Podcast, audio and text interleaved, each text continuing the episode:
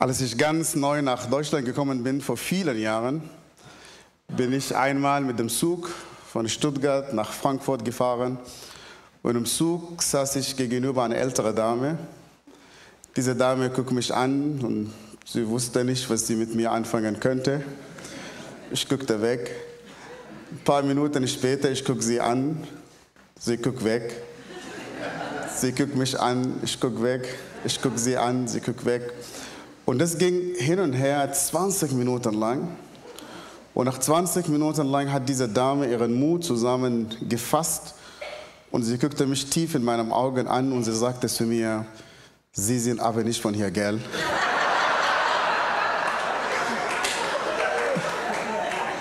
Äh, selbstverständlich, ich habe sie nicht gefragt, woher sie das feststellen könnte. Aber das hat mich gefreut, dass diese Dame nicht nur Gedanken über mich gemacht hat, sondern sie hat sich artikuliert und eine Frage gestellt. Und innerhalb einer Minute musste ich mich innerlich entscheiden, wie soll ich jetzt reagieren. Beleidigt zu sein, gehe ich nach Hause, verschließe ich mich innerlich, äußerlich. Ich lebe an dieser Gesellschaft parallel vorbei und ich missachte diese Gesellschaft. Das wäre sicherlich auch eine Möglichkeit. Oder ich öffne mich und ich komme mit einem Gespräch mit dieser Dame. Letztendlich, woher soll sie wissen, wer ich bin, wenn ich nicht mit ihr rede? Deswegen bin ich sehr kritisch gegenüber Menschen, die von meinem Kulturkreis, die nach Deutschland kommen und sie zwingen die Mehrheit Gesellschaft zu verändern, nur weil wir hier leben wollen. Das ist falsch und solche Toleranz, meiner Meinung nach, ist eine falsche Toleranz. Es hat mich gefreut, dass diese Frau mit mir geredet hat. Sie hat mir ihre Geschichte erzählt und ich habe auch ihr meine Geschichte erzählt. Und normalerweise, wenn wir Geschichten erzählen, dann würden wir plötzlich vor einem Moment nur Menschen. Und diese Dame hat den Zweiten Weltkrieg überlebt und sie hat mir eine Geschichte von Deutschland erzählt, was ich für mich damals verborgen war. Ein Land, die in Trümmern, in Aschen, in Zerstörung, Krieg, Elend. Dieses schöne Deutschland war eines Tages kaputt. Ja. Und das war eine Geschichte für mich, eine Geschichte, die mir Hoffnung gegeben hat, dass Krieg und Elend und Hass darf und soll nicht das Ende sein. Das gibt uns auch Hoffnung. Ich habe ihr meine Geschichte erzählt und was Jesus in meinem Leben getan hat.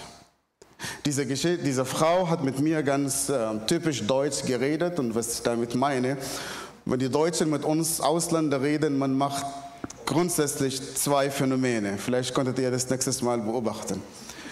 Man fängt plötzlich schlechtes Deutsch zu reden. Du kommen gehen, ja? Wenn ihr wollt, dass wir hier zu Hause ankommen, bitte redet mit uns normal. Der zweite Phänomen, was man mit uns macht, man fängt plötzlich uns laut an zu sprechen. Ich war neulich bei Lidl und eine Frau hat mich sehr laut angesprochen. Ich habe zu ihr gesagt, ich bin Migrant, mein Deutsch ist nicht sehr gut, aber ich bin nicht taub. Sie kann mit mir normal reden. Aber bei dieser Zugfahrt, diese Dame hat mich laut angesprochen, ich habe ihr noch lauter angesprochen und ich habe meine Geschichte erzählt. Und nicht nur meine Geschichte, sondern was Jesus in meinem Leben getan hat. Und ich begegnete dieser Frau nie wieder. Aber sie schrieb mir damals zu jeder Weihnachten eine Karte. Und vor ein paar Jahren kriege ich einen Anruf, dass diese Frau ist gestorben. Ihr Sohn hat mich angerufen, ich kannte ihn auch nicht.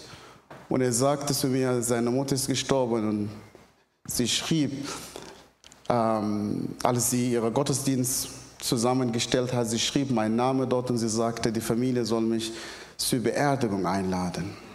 Und wenn der Tod kommt in meine Kultur, alles bleibt still. Und ich bin dorthin gegangen und ich habe diese Familie eine Geschichte von ihrer Großmutter, die sie nicht gekannt haben. Und eine von diesen Postkarten, sie schrieb mir, denn Jesus, der mich im Sudan begegnet ist, von dem ich ihr erzählt habe, ist ihr auch begegnet. Ich bin heute Morgen hier, nur weil Jesus Christus mich begegnet ist. und hat mein Leben verändert. Gab mir Hoffnung, Menschen zu begegnen, zu tolerieren und zu akzeptieren. Es gibt keinen Grund, dass ich heute Morgen hier in diesem Gottesdienst spreche, sondern nur Jesus, der mein Leben verändert hat. Und ich wollte ganz deutlich, ganz direkt mit euch sein, es geht um Jesus. Heute Morgen. Und in einem Tag wie heute kann ich euch viele Sachen wünschen. Aber ich wünsche uns allen Jesus und Jesus alleine. Egal in welcher Situation wir uns befinden, egal in welchen Elend sind wir, wir brauchen Jesus und Jesus alleine. Und das wünsche ich jeder von uns heute hier. Und besonders, wenn du sitzt oder uns hörst und dass du noch nicht an Jesus Christus glaubst, das Beste ist, dein Leben Jesu Christi anzuvertrauen. Das verbindet uns, das gibt uns Hoffnung und gibt uns auch eine Orientierung. Ich komme ursprünglich aus dem Sudan. Im Nordsudan bin ich geboren, aufgewachsen in einer sehr, sehr extremistische islamische Familie. Ich war noch nie in einer Gemeinde. Ich habe noch nie in meinem Leben eine Bibel gesehen. Und doch ist Jesus Christus mich begegnet und hat mein Leben verändert.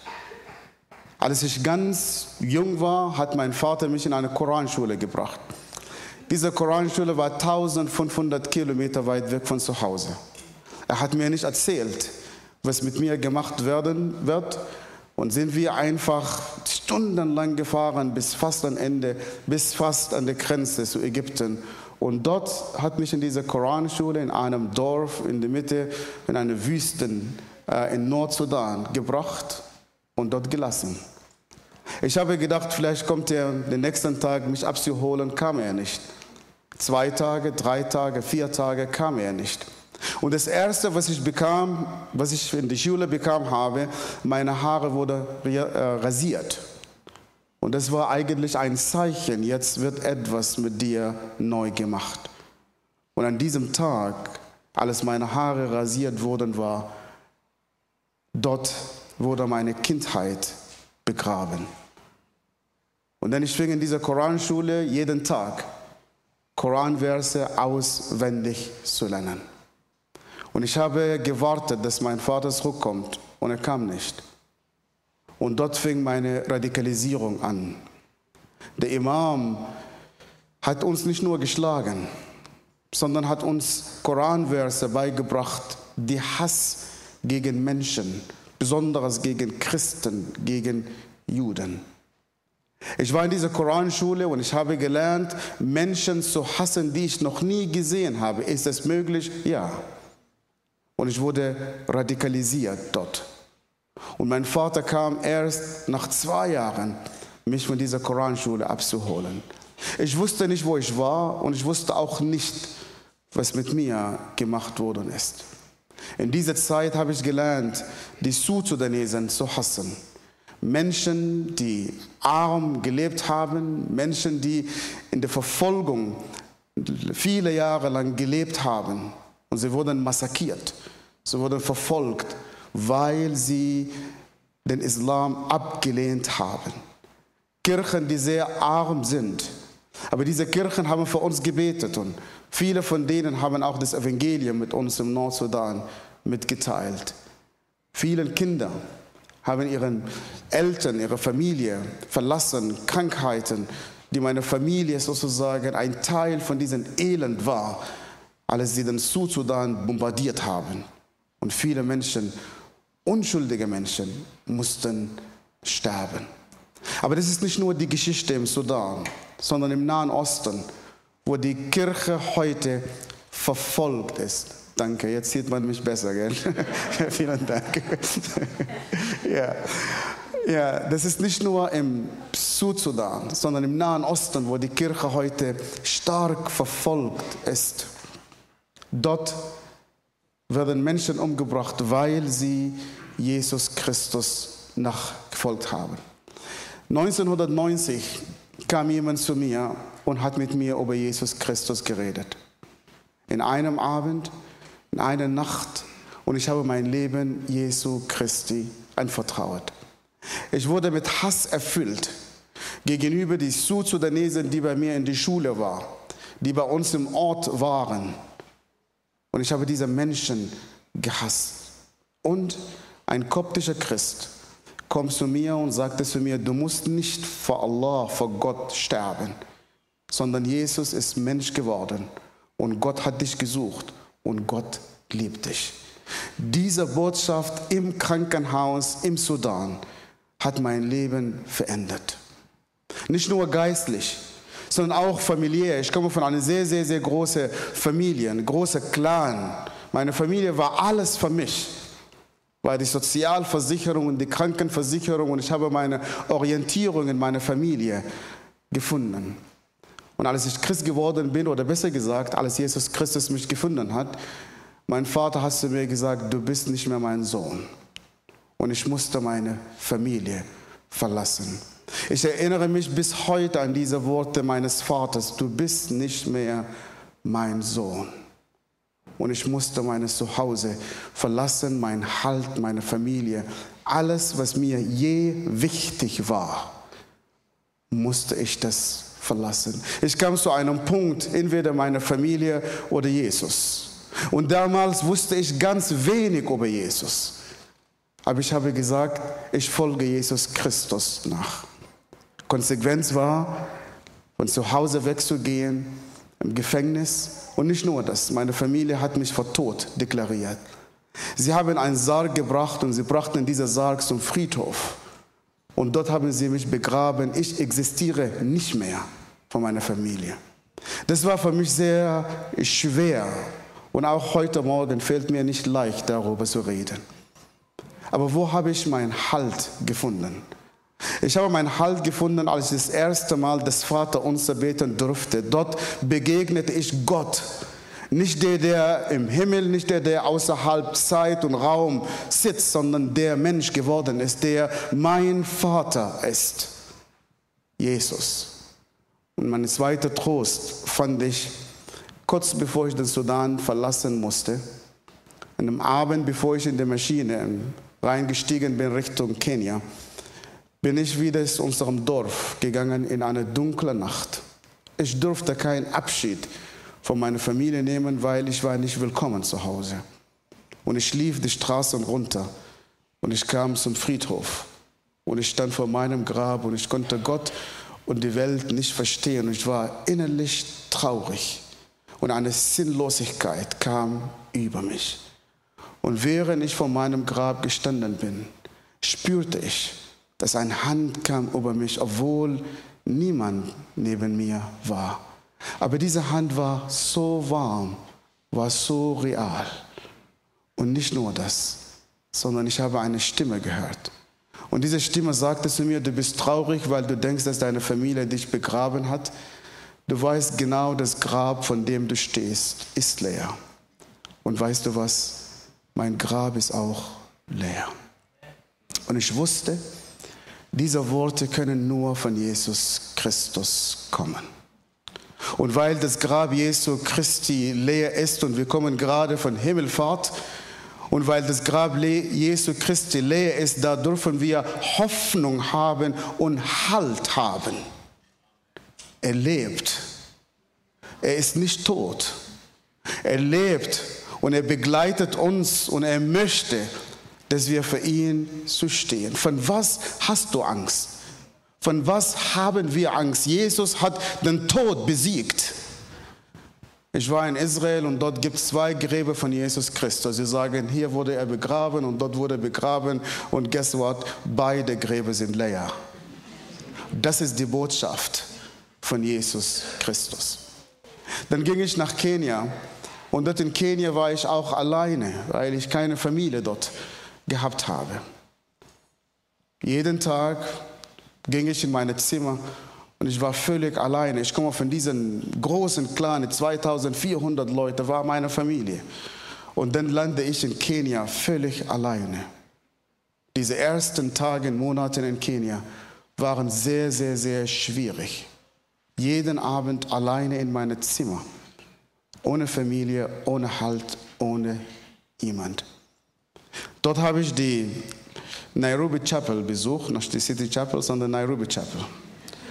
Und jeden Sonntag kam ich in die Gemeinde, habe ich einen Gottesdienst genossen und ich wusste, nach dem Gottesdienst gehe ich zurück zu diesem Zimmer, die ich gehasst habe, völlig alleine. In einem Sonntag kam eine Frau, die war in lila, sozusagen hatte eine lila Pulli und auch geschminkt lila. Sie hat mit mir geredet und ich habe sie gesagt, sie hat mich gefragt und ich habe ihr meinen Namen gesagt. Ja, Sir, wir haben dich gesucht. Und ich habe gesagt, warum? Sagte, ja, wir wussten, dass du hier bist. Und dann sie haben mich zum Mittagessen eingeladen. Und bis heute erinnere ich mich an diesen Moment in einer Familie zu sein. Und von diesem Mittagessen Einladung ist eine Familie für mich geworden. Deswegen ich Damaris, meine Schwester. Ich kam in diese Familie, Daniel, Damaris und Deborah. Und Daria kam später. Und es war meine Rettung.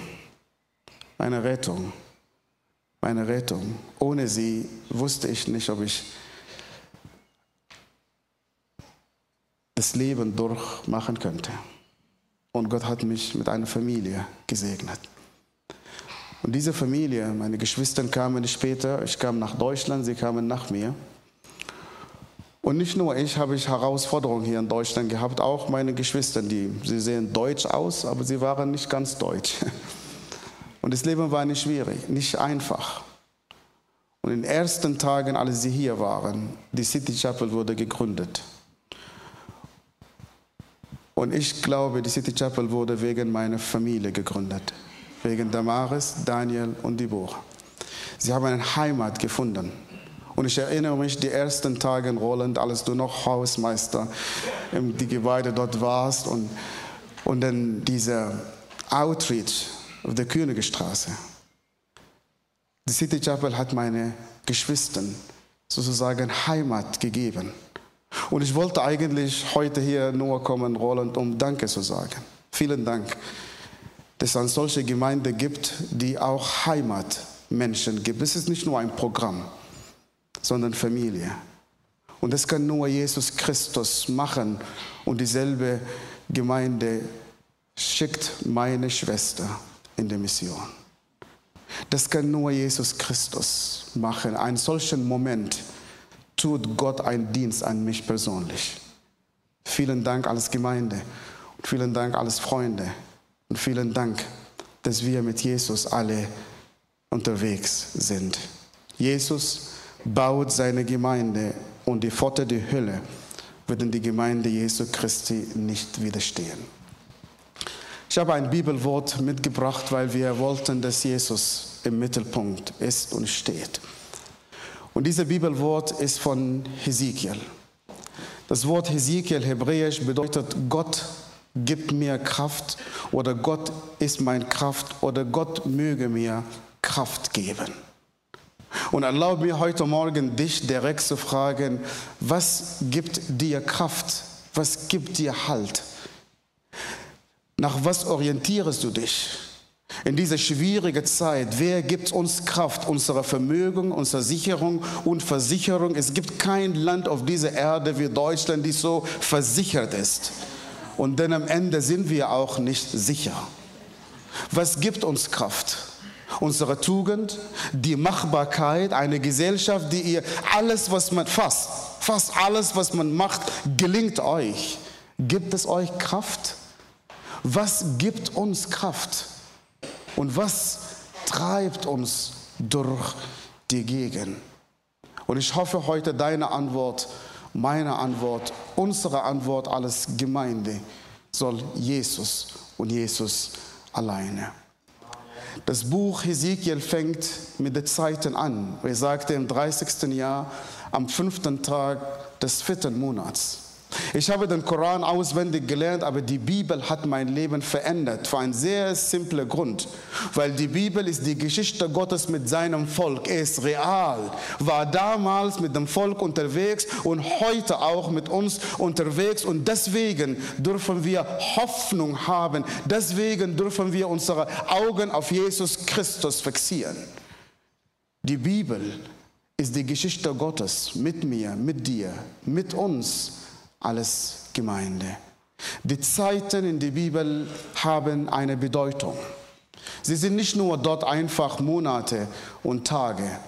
Die Zeit, die Zeit hat eine Bedeutung in der Bibel genauso wie diese Kinder Jesacha, Bene. Es ist ein kleiner Stamm in Israel. Und diese Bene Jesacha, sie haben eine Spezialität gehabt, nämlich sie könnten die Zeit deuten und verstehen. Heutzutage brauchen wir nicht Frauen und Männer, die uns in Angst versetzen. Wir brauchen nicht Menschen, die uns in die Sinnlosigkeit versetzen und die Hoffnungslosigkeit versetzen, sondern wir brauchen Frauen und Männer, die uns helfen, genau die Zeiten zu deuten. Damit wir keine Angst haben, damit wir nicht kapitulieren, damit wir nicht unsere Vision und unsere Hoffnung verlieren die Zeiten zu deuten. Nicht nur Corona und nicht nur Krieg, sondern was möchte Gott zu uns sagen? Alles Kirche, alles Gemeinde, alles Nation, alles Familien. Was möchte Gott zu uns sagen? Wir brauchen solche Männer und Frauen, die uns helfen. Und das wünsche ich euch auch hier als Gemeinde.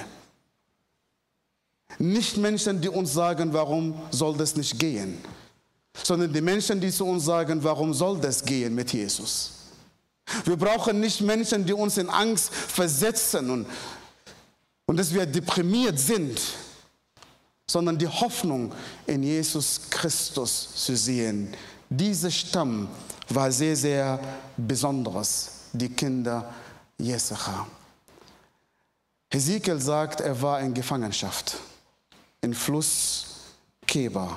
Nicht Kebab, sondern Keba. In Gefangenschaft. Wisst ihr, wo dieser Flussgeber war oder ist? Dieser Fluss fließt genau zwischen Syrien und Irak, wo die IS die Christen in Irak massakriert hat. Hesekiel war an diesem Fluss, weit weg von zu Hause, von allem, was ihm je wichtig war. Und er sagt, er war in Gefangenschaft. Meine Gefangenschaft war der Islam. Dort habe ich nicht gelernt, Menschen zu lieben. Dort habe ich auch nicht gelernt, dass Gott meinen Sünden vergeben kann, ohne dass ich irgendetwas mache. Dort habe ich nicht gelernt, Menschen zu tolerieren. Dort habe ich nicht gelernt, dass Gott den Mensch in sein Ebenbild geschaffen hat. Das war meine Gefangenschaft die Hoffnungslosigkeit. Ich habe gebetet, gefastet und ich wusste nicht, ob Allah meine Gebete gehört hat oder nicht. In welcher Gefangenschaft lebst du heute? Angst von morgen? Angst von irgendetwas in deinem Leben? In welcher Gefangenschaft leben wir auch als Gemeinde? Alles Nationen. Und hier in Deutschland finde ich Angst. Das ist ein großes Problem, die uns alles, alle lähmt.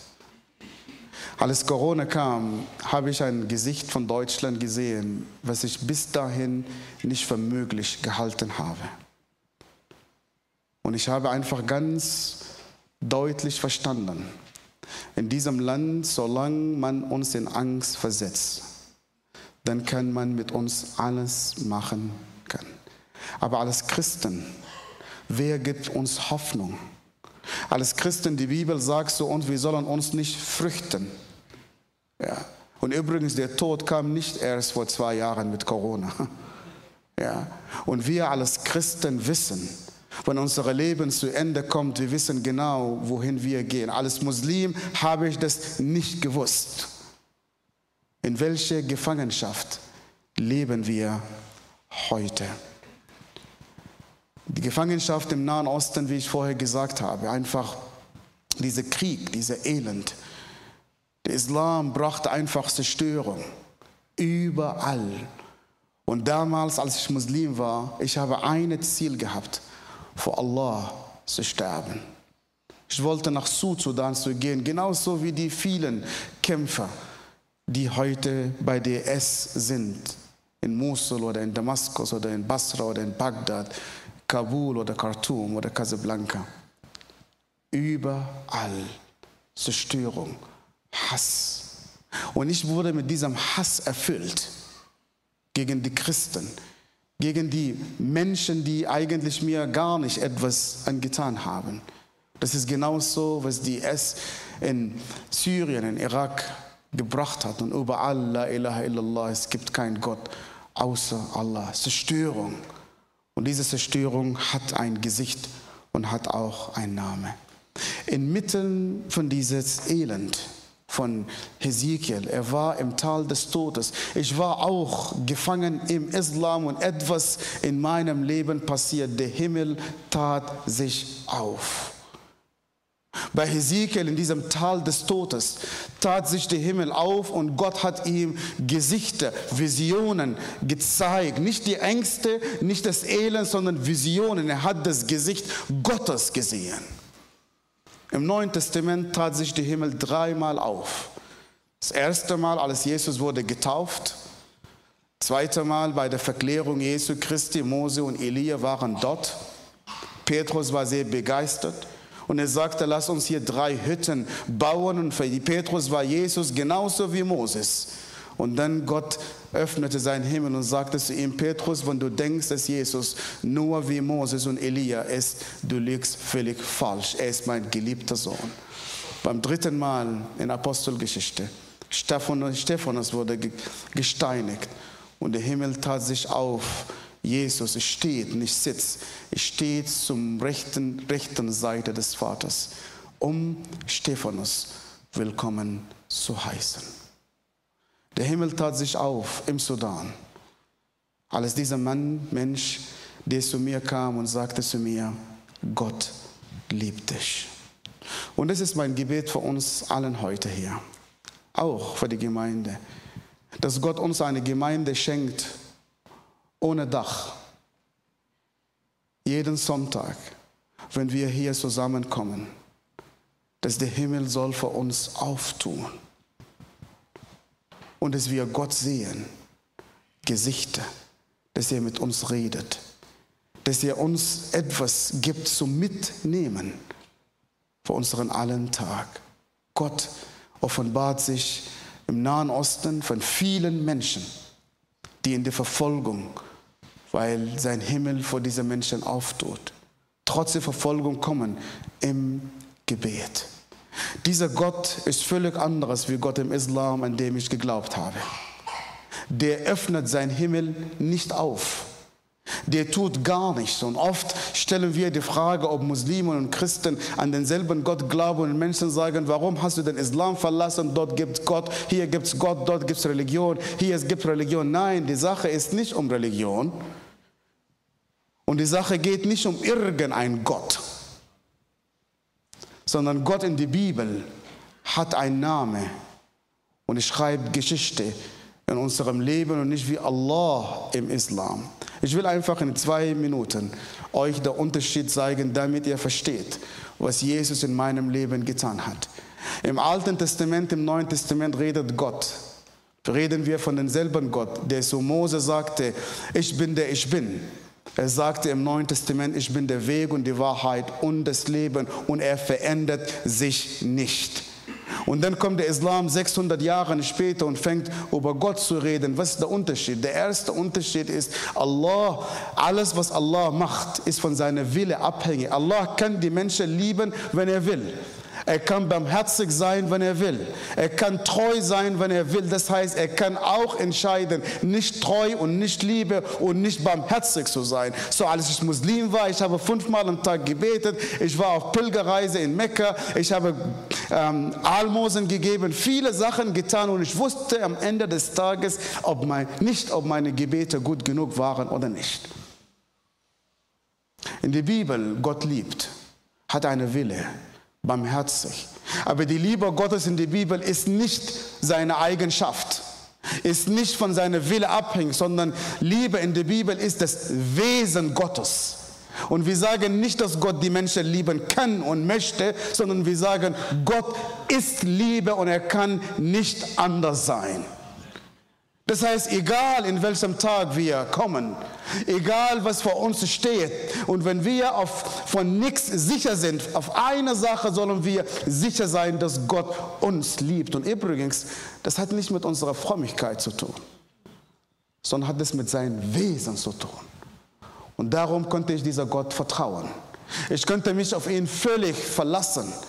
Es gab keinen Vater. Allah ist kein Vater für mich, wie ich vorher gesagt habe. Es gibt keinen Bund. Allah macht keinen Bund mit den Menschen, wie das in der Bibel. Ein Bund mit Abraham, mit Mose und ein neuer Bund durch Jesus Christus. Das heißt, ich kann Gott vertrauen und ich kann mich auf ihn völlig verlassen. Und es gibt keine Gnade im Islam und es gibt auch keine Beziehung. Das war mein Zustand. Gott war weit weg von mir.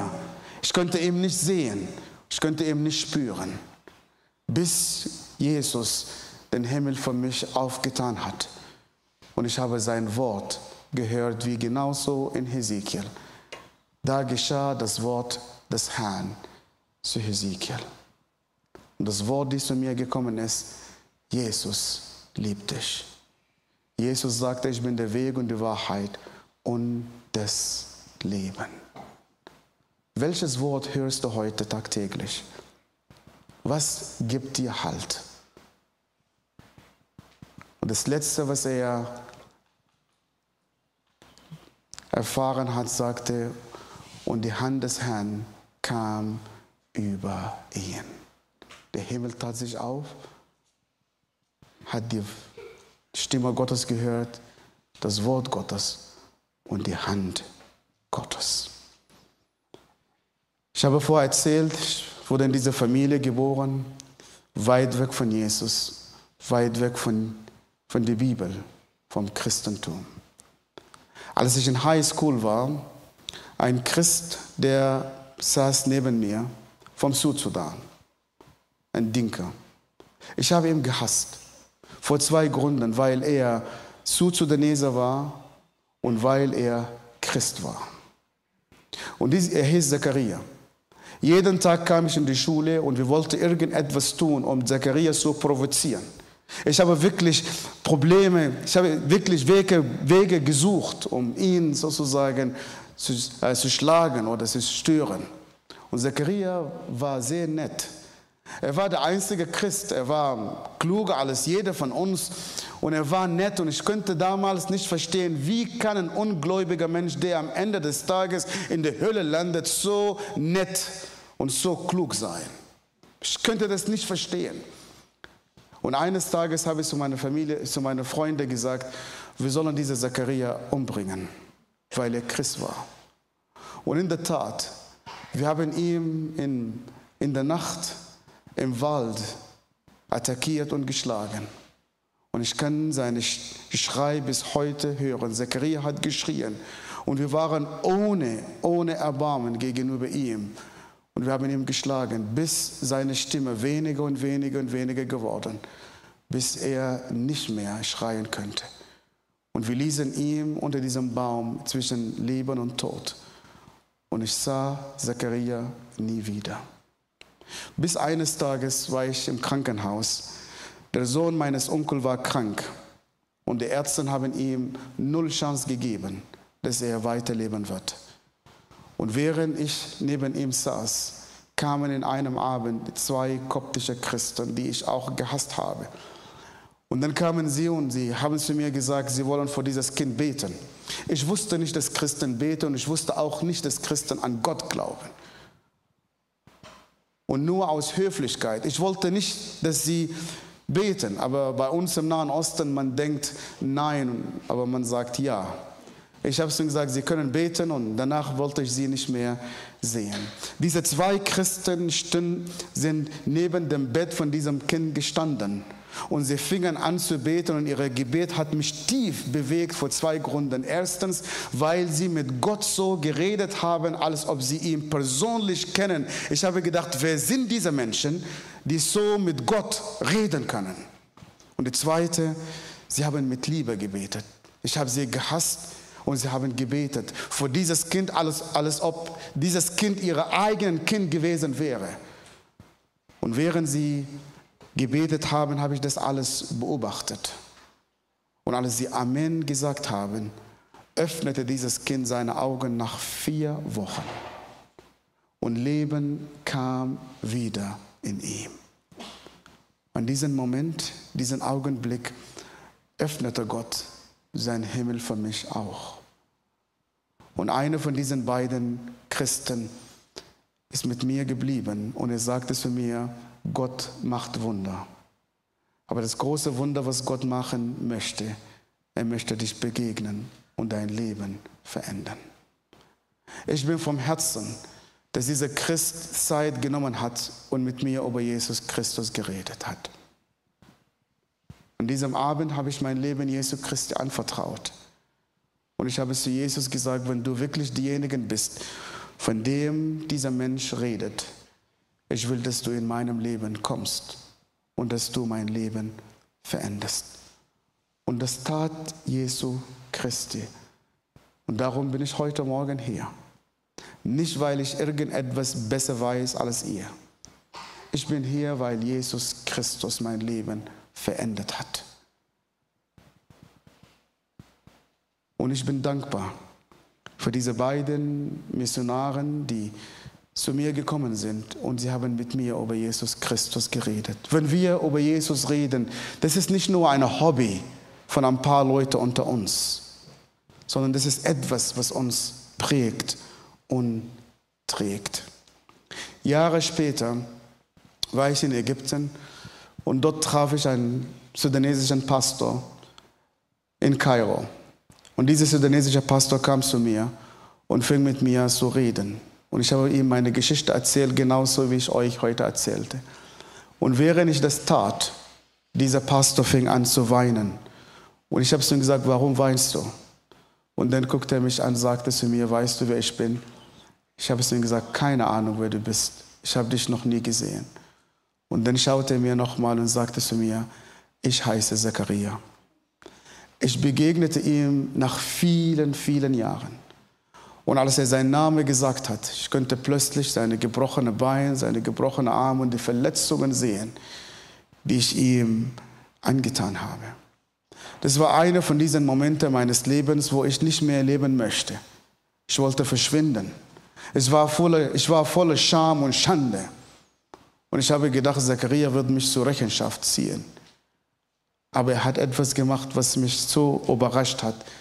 Er sagte zu mir, Yasser, weil du mich so tief gehasst hast, ich habe immer für dich gebetet. Und in Kairo habe ich begriffen, warum Jesus jemand wie ich begegnen möchte.